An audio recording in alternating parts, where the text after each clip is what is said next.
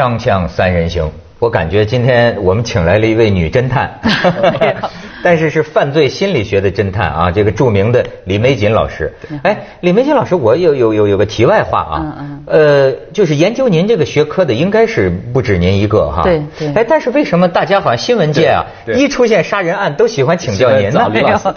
这个是这样，犯罪心理呢，它本身有不同的领域，比如说监狱也可以研究。呃，公安也可以研究，但是呢，监狱研究呢比公安容易一点。可是呢，它对象有一个什么问题呢？比如监狱，我到监所去发一个问卷，做一段时间，跟他们相处一段时间，就知道他们都什么人了。可是呢，你那个研究呢是罪犯心理，不是动词的犯罪心理。哦。公安呢，他他所面对的，比如说我现在怀疑你了，你会怎么样？你肯定想尽一切办法说不是我。对。所以我要研究的是一个动态的。这个动态的心理研究，它有一个难度，就是什么难度呢？就是我们的司法程序啊，侦查阶段外人是接触不了的。侦查初期就是抓住他以后，马上就要就是一系列的证据的确定。嗯。所以你还是外人不能介入，然后到起诉到到审判，外人还是不能介入，除了律师。嗯。所以你研究者难在哪儿？就是我们这个领域特别难进行。哦。就是你接触他很难，所以我是属于什么呢？就是属于那个，呃。乌龟赛跑那样的，就属于人家都干不下，人都走了，然后我还在这泡着，泡了三十年。三十年，三十年。泡了三十多年，然后慢慢慢慢，就是我的同行接受我了。嗯。因为什么呢？因为有些案件，他们有时候吃不准心理的时候，他来找你分析。嗯。这一分析，我就成他们自己人了。于是呢，破了之后，我就直接可以跟这个嫌疑人进行核实。这样的话，我觉得我在这个这个滚动过程当中。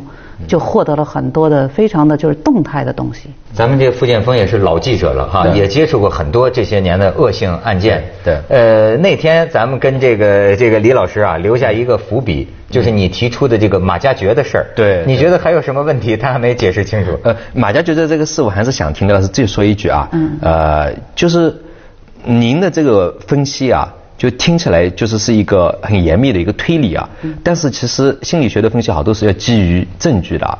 那么马马马加爵的这个后面的这个行为的方式啊，您这里觉得可以说的，因为有些可能是你觉得是隐私啊，那有些什么样的证据可以来说，就是能够会回过头来反思这个案子呢？其实我回答你这个问题，我很纠结啊，因为我们犯罪心理研究有这么一个问题，就是。我我以前在博客当中也讲过这个话，就有很多真相呢是不能够都拿出来说的。嗯，为什么？隐私？因为真相会伤害到相关的人员。哦。嗯，这个比如说，曾经我们有一个现场，一个男孩被害，嗯，他被害被砍了很多刀，然后上面压了他们家的被子。那当发现以后，报警，警察来了，打开去做体检，就是尸检，结果发现男孩生殖器被割掉。这个事儿不敢告诉他的父母，哦，所以就是说，我们有很多就是很残忍的东西，就是我们要小心翼翼的把它盖起来。嗯嗯。那我认为心理上也有这样的的地方。嗯。也就是说，这个我要谈他的案件，最关心的一定是他的家人。那么他包括他的村里人。那有的时候你把他剥得太干净的话，就是他的家人会更痛苦。哦。所以我有时候就想讲，就是呃，我关于这个案件呢，其实我在。我的著作当中就是隐去了他的全名。嗯。我曾经做过这个分析，就是我没有用他的全名，但是呢，就是他的证据在哪儿呢？就是一个是我首先有一个分析假设，然后最后就是去找，从几个角度来看，一个呢，他这个作案方式是属于灭口性的。嗯。马家三天杀四个人是灭口性质。杀人灭口。他不是情绪性杀人。哦。情绪性杀人，你喝完酒一天，你杀了人一天之后，你肯定醒过来了。嗯。他三天杀四个人。所以显然非常冷静，对，非常冷静的预谋的。这四个人掌握了他的隐私。这四个人其实我认为是什么呢？就有三个人是跟他打牌的，其中有一个人呢还跟他打同间的，跟他没有任何仇恨。所以你再研究第二个问题，就是他在法庭上口误，他多次讲他们三个人，他杀了四个，他说三个。嗯。那就是有一个人是不是因为有仇的？哦，这样。不是因为有仇。那为什么杀呢？灭口啊。哦，这这这第二个说灭口，第三个为什么灭？那么我当时我记得很多的杂志上讲，包括不是杂志报纸啊，讲说他因为贫穷，这个理由不能成立在哪儿呢？他杀的人比他还穷。嗯。如果你长一米七，我长一米六八，我能说一米七的人长得矮吗？嗯。哦。对吧？所以这逻辑不能成立。这第二点就是说，他在宿舍里又不是一个人住，他要是没脱鞋的话，别人脱鞋照样可以穿着上课。所以不可能说没有鞋不能去上课啊。然后最后还有一个问题，就是当时我们中青报的记者叫崔丽，嗯，他在他我是写完报告发表之后是在死刑就是判决之前，他是在判决宣判之后去做的这个采访。他去之前给我打一个电话，我当时要问的问题就是寒假期间有没有过性行为。我就让他给我补这一个问题，因为我没见到他。问马加爵，对，就寒假有没有性行为啊？所以他当时的回答，这个报纸上全公布出来了。嗯，你们可以看原话，就是有在校外，好多次。嗯，那我就认为他是有某种行为被他同宿舍同学知道了，打牌吵架说你为人差劲，是说出了这个事儿。问题是，我可以做这事儿，但我不愿意让人知道这事儿。对对对。你把他拿出来吵，在场的全听到了。是，然后你们再说出去，我怎么去见同学？我认为马家爵正是因为他是个好人，他很在乎面子，而且他内心来讲，他也觉得这事儿不好。这个谜底，我这么多年之后我才真正的在这里这个。所以为什么我当时不讲？就是我讲他不是什么，我为什么不讲这个？我实际上也，所以很多人说对我对马加爵怎么狠？错了，所有大学生犯罪，我都是心生这个。这很痛苦，哎，悲悯，对对对。所以我对大学生犯罪，我是真的是对他们。我还想起一个，就是那个像复旦那个投毒毒死同宿舍的，那你看那个是有原因的吗？那也是这个案件，实际上大学生包括药家鑫，包括这个您说这个黄洋这案件，我认为他们其中的问题都是缺一个观念的东西。观念。智商绝对够，嗯，是缺的是观念。观念是什么？就是人心目中的一个画面。有的时候，我认为我们很多高智商的孩子，他们天天就在书本里头，他缺少对生命的真实的感受。嗯，这个生命感受包括什么感受？不是说生命的珍贵的问题，而是说做错事没有机会弥补的。这个可不可以用另外一句话来说？我记得有个诗人说过一句话，就是说人人类之所以能够相互爱和相互关心啊，是因为有一种对于同情的想象力。就这个是不是也是关键的一方面？对，其实心理发展呢，这我们今天没有时间去聊这心理发展。它在人的最早出现就是情感，但那个情感叫依恋，就是一个人。嗯。就小孩半岁就认人，就认这一个，这一人来了他没意见，别人来他马上就闹，对吧？嗯。这个依恋呢，慢慢大一点，如果这个情感越丰富的抚养，孩子就听和面孔越多，所以他就一定说得好。他只要说得好，他就会出去结交小同伴嗯。就伙伴。伙伴关系好，他就会有一个群体的交流的过程，就是这个初期的，这就是一个社会性的发展。嗯，如果他没有这个经历，这个孩子就话少，话少他就是后边和社会交往就会有困难。嗯，那么这些呢，我们讲情感发展，它是要有台阶的。比如说早年是父母就是上下，紧跟着同伴，然后就是老师学生就是双向的了，然后再往大了就是同性。一般我们同性呢，一般发展就是在小学六年级到初一、初二，初二之后基本就开始异性，我们叫花季，花季就是异性。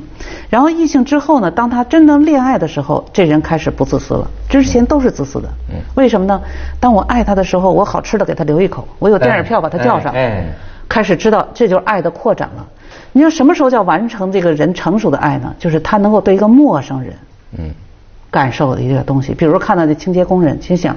他这么辛勤就为了他的一个家庭，绝对不要伤害他。嗯，这就是一种博爱了。博爱，博爱就是说他能够对陌生人产生一种感受。对，我们可以看到药家鑫对妈妈很好，但他对陌生人不好。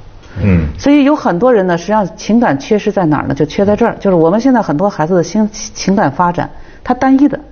包括我们现在看到这个这个我们海淀法院判的田一，李对，哎，他的家庭也有这个问题，对，他妈妈的情感只看到自己孩子，他没有看到别人，所以呢，这种情感呢，你就感觉到就是妈妈的情感就不是很完整，所以他的孩子情感一定会有缺陷。为什么说妈妈的情感不完整呢？因为他妈妈只看到自己儿子，嗯，看不到任何别人。那这不是很好像很多妈妈是不是都有这个局限性？呃，对，应该是这么讲，但是。真的母好的母亲就是优秀的母亲，她会告诉你如何替别人考虑，善待他人。其实善待他人是救命的东西。哎呀，这句话说得好，这句话说得好。就是我们研究很多犯罪都是这个问题，就是你发现这犯罪人杀了那么多，就这个没杀，为什么？因为这人善待这犯罪人。嗯，这个是宗教，也是宗教上的一个问题了。对人善，其实就是对己善。你像那个曾经零三年有个黄勇的案件，黄勇最后那孩子没杀，我后来见过这孩子。他杀了多少个孩子来着啊？这孩子最后为什么没杀呢？他在他折腾他的时候，把他捆上啊，勒啊勒昏过去，醒过来，他一直在哭求，说你别杀我，我是独生子，我有爸爸妈妈，我还有一个没有胳膊腿的大大大爹，就是他大大伯是抗美援朝的这个残疾军人，还有个奶奶。他说你要杀了我，他们以后怎么办啊？他说你也有妈妈，你要如果就这么没了，你妈妈回来找不到你会怎么样？说的黄勇大哭。哎，黄勇哭，你知道他说什么？黄勇当时哭说。我妈才不管我死活呢，我不在，他们都不管我啊。然后这孩子说了一句：“那如果这样的话，您要不嫌弃，您把我认作干儿子，老了以后我陪你，我给你养老，我把你接过来跟我奶奶一块儿。”哎呦，黄勇最后把他放了。我说这孩子像是您的研究生啊！哎呀，这不，这这是这这是这是太会说了，这是天性。这孩子就是特别善良，善良。对，我后来接触他非常善良。嗯，所以我就说这个善良啊，是所以我觉得做母亲啊，你要教会孩子要善待别人。对对，记住啊，善良能能救命啊，一念之仁能救命啊。锵锵三人行，广告之后见。您既然说到孩子啊，我就不由得想起来，最近一段时间啊。这个残害孩子的这个事情，对，太多，而且甚至就很多啊，是那种呃亲生的。你像一个父亲拿这个三根钢针扎自己的亲生孩孩子，他因为怀疑这个孩子不是自己亲生的。对，你觉得还有像什么一个母亲怎么着把小孩弄在这个呃十四楼要往下扔？对，你说这种亲父母他们还是正常的人吗？嗯，现在。这个我应该这么讲吧，就是我们刚才讲到社会变革问题，我觉得社会变革当中啊，有那么一部分人，他应该说吧，很多这些异常的人，他自己也受到过伤害，受过伤害以后，他会对更弱小的人去伤害，自己的孩子啊，对，有这样的，嗯。所以呢，就这个问题呢，当然这个犯罪嫌疑人肯定是有问题的，也就是说他自身心理有严重。你比如说最近把两个女儿放家里饿死的那个。对对对，南京饿死女童的。那个对对，所以这个案件你就可以看到，你只要看到妈妈，你就知道她为什么了。她妈妈自己从小到大就是没有人管的。嗯哦，因为他是没有人管，包括我们在研究犯罪当中，有一个犯罪人跟我讲的话的时候，我当时听的真的是，他的行为你要看到现场，你会知道他多可恨。但你听到他讲他的经历的时候，你就会感受到这是一类人，就是我把犯罪分为三种，就是重复犯罪的、危害社会非常严重的有三种人，一种我们叫反社会人格的犯罪人，这类人呢是没有理由从小就坏的；第二类我把它叫犯罪人格的犯罪人，犯罪人格就是说他的人格是在犯罪的背景中形成的。什么叫犯罪呢？他从小没有人管他，他基本不能自我生存，他自生自灭，因此他只能不择手段生活。这种就叫犯罪的人格。嗯。还有在监所当中，比如说一关十多年的，他基本接触全是犯罪人，就是斗狠的。他出来以后，你别指望他善良。哎，这是第二类。所以你刚才问的，这就是第这类人。但是这种能到违反了人类本能吗？你比如说母爱啊、父爱，这是。这能把这个本能都违反了吗？当然可以啊！这个人他什么样的都有啊。嗯。因为什么呢？他有的时候，你比如说有些孩子，他这个东西就是说，这个这问题比较复杂。这很重要的一个词叫人性。人性。对，要把你这问题回答明白了，要回答什么是人性。人性深似海呀。人性是怎么出来的？这我讲课经常要讲这个问题，它是养出来的。嗯。就是。人和动物吧，就高级动物，它有这种自然情感。比如狗吧，也是这样。你只要养它，它不咬你的，但是狗会咬别人的，对吧？对。那人呢不是这样，人是什么呢？人老天生出来让你生出来是就是什么都不行的。嗯。四肢不能翻，然后头不能抬，吃喝拉撒睡，翻身温暖打嗝，你哪个事儿都自己干不了。嗯。那干嘛呢？就等待别人。嗯。所以人一出生这个世界，他就是需要别人帮忙的。因此，人的社会性和情感是这个过程来来形成的。哦。那么这个过程形成就需要什么呢？就需要一个稳定的抚养人，然后还有一个身体上的接触。如果你只把它放在床上，把奶瓶往嘴里一塞，这个抚养也能长大，但是他跟人绝对不亲，他没有机体感。所以你去研究变态，把人身上在做那些手那些东西的。他都是没有这个跟人的那个，比如说妈妈抱着我，她的身体就是我最快乐的来源，所以我贴着人身是我感受很快乐的。那有的孩子被扔在医院，他爸妈走了，那都谁管？护士来了，今儿这个，明儿那个，他能有这种固定的身体的记忆吗？没有。嗯。所以稳定的这种抚养多长时间呢？至少要到他六岁到到十八岁。这是人类的特征。对，所以我们现在很多人之所以出问题，就在早期这个阶段出问题，尤其是情感出问题。那我再跟您提一个最近我们做的这个一个案子，就是山西那个挖那个男童那个小彬彬的那个案子。当时啊，您在这个这个央视也有一个解释，我们看到，但是我们还是觉得有点费解，就是说这个张慧英啊，就她这个伯母啊，对，她到底为什么呢？就说是最后说是好像有个两千块钱的借钱的这么一个事儿，对，但她怎么就会向孩子下这个手？这只是个线索。其实还是这句话，就是他的真正问题是他自身的他人格上的问题，他略有一点被动人格的特点，叫被动攻击人格。怎么讲？被动攻击人格就是什么呢？比如说，咱们举个最简单的例子，历史上太监。太监。对，太监呢？你看太监要整起人来特狠。对。为什么？因为他就是奴才。嗯。他上边是他见的最高，但他命最低。嗯。所以呢，他就会形成什么呢？就是点头哈腰是他的一个必须的，已经成习惯了。嗯。但他心里头所有的委屈和恨都存着。嗯。他一旦找到一个比他更弱的，他一定就会发现，这就叫被动攻击性人格。就是越就表面上看起来越弱小的人啊，反而可能他的攻击能力反而就会越强。那倒呃对，不不不完全是这样。对，最重要的是什么呢？就是他有一种迎合的背景。迎合。迎合。例如我曾经也也遇到过一个小男孩有这个特点，后来我发现什么呢？他家里头是当地的一个领导干部。啊，那我就理解他的人格怎么来的了，也就是他家里经常会有求他父亲的人，嗯，求他父亲，他作为一个小孩呢，那肯定要叫叔叔叫阿姨，但是来的人多了，他会很烦这些人，对，所以呢，他表面跟人呢绝对礼貌到位，可是心底他对谁都充满着一种仇恨，啊，实际上这是他的家庭这个领地被人侵害嘛，不是不叫侵害啊，就是说老被侵入，打扰，对对对对，老被侵入，所以这孩子从小他很烦啊。嗯，所以呢，他他后来到他长大，他跟谁都很哎你好哎说啊绝对礼貌到位，嗯，但他心里跟人不友好。李老师，你刚才讲到犯罪人的这个犯罪人格，其实我很个很有一个问题想问，因为刚才说的是好多变态人格是相对比较少的啊，呃，但是我以前在做采访就跟踪了六年的一个看守党三村啊，他那里是他们好多的暴力犯罪啊。就是一个是时间持续比较长，另外一个是犯罪就像形成一种风俗一样。就是其中最让我惊诧的是，有一个少年，他当时的时候，这个周围的很多人去犯罪嘛，我采访了他，他说我同情这些人。然后有一天如果老板拖欠我工资的话，我也可能会去抢劫或者甚至会去杀人了。结果这个话说完七个月之后啊，有一天他给我打电话说我我杀人了，我我当时觉得不敢相信，后来陪着他去自首嘛。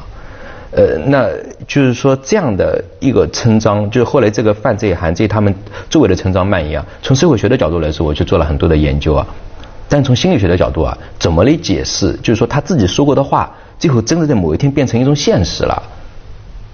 这是对的，这实际上就是他的他的一种已经他已经形成一种认知了。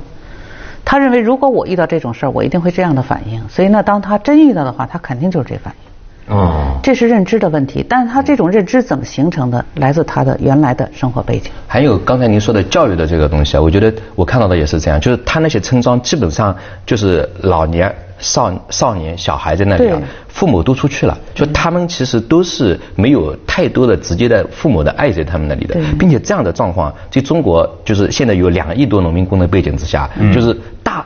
大量的农村的儿童都是这么一种状况，这种危机啊，我们社会怎么来防止，怎么来解决？你说的这个问题是中国现在我认为非常就是急迫的一个问题了。我曾经见一个十六岁的一个少年犯，嗯，他也是在短短的两年之内杀了很多人，然后呢，杀第一个孩女孩的时候，从人身上翻出十二块钱来，我就问他，我说你为什么十二块钱你就杀一个人？他说我不杀他，他一直在叫唤，他一直在反抗。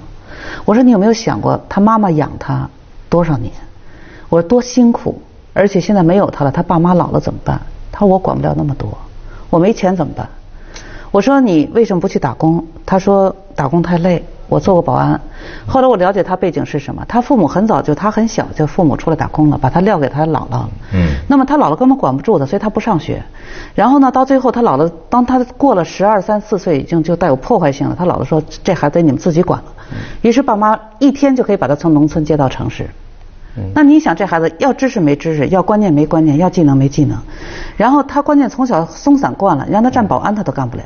他说：“我站这一天，我我受罪。”就李老师，我这说一例子啊，我在那个像刚才说的那个村庄的附近的小学里面做采访，因为我当时也意识到，我一去要去理解和了解他们的教育啊，老师们包括校长给我抱怨说，现在的这些留守儿童啊，太难教育了，对，没有办法教育，布置家庭作业他们不完成，你上课里面的时候闹哄哄的，嗯，就就就就这个问题，失去了人类正常的成长规范。父母跟孩子的意识，现在看来这个问题不只是一个简单的亲情问题，我觉得是一个非常重要的一个社会发展的一个问题。你说的非常对，我认为现在我们都看到了奶粉，看到了空气，看到了水，但是我没有看到我们人的生活环境就是家庭。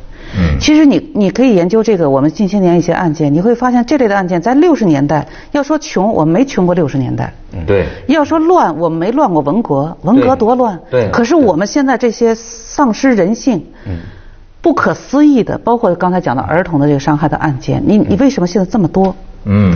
所以很重要一点，就这些作案人他的情感异常，而他的情感异常在哪儿？就在于他的作为人的这个成长发展过程当中。情感的培养的这个过程，嗯，确实。那您说这个跟这个现在中国社会这个转型呃期太快啊，什么有没有关系？肯定有关。所以我觉得现在我为什么在呼吁一个问题？比如说，当然这个话也说的很那什么了，我还是很这个话是很那什么的。我觉得六岁之前，爸爸妈妈不要离开孩子，就六年。六岁之前不要离开我们我们甚至在想问他，我觉得这个能不能够像李老师还有我们的好多教育学者啊，包括比如说国家教育部啊，能够这个事情能够发起一个大型的一个社会倡议，我觉得要来推动六岁之前，爸爸妈妈跟孩子必须要在一起，我们这个社会一定要来积淀这种善爱亲情。对，第二步就是国家要在教育上投入。嗯，对，就是教育要跟上，对，绝对不能让孩子上。你比如像国外很多国家都有规定，就是如果这孩子是适龄学生，在街上游荡，那肯定警察就要把你扣下来。对对，我们就没人管，乞讨的那么多儿童没人管。这孩子是国家的，对，他这这得有这个观念，他不是父母私有的一种可以。而且不光国家的，这孩子长大了，他的破坏行为可不是他们家，是社会，是全社会的，是整个社会的承担。对，所以我们如果接着为您播出《西安楼观文明启示录》。对。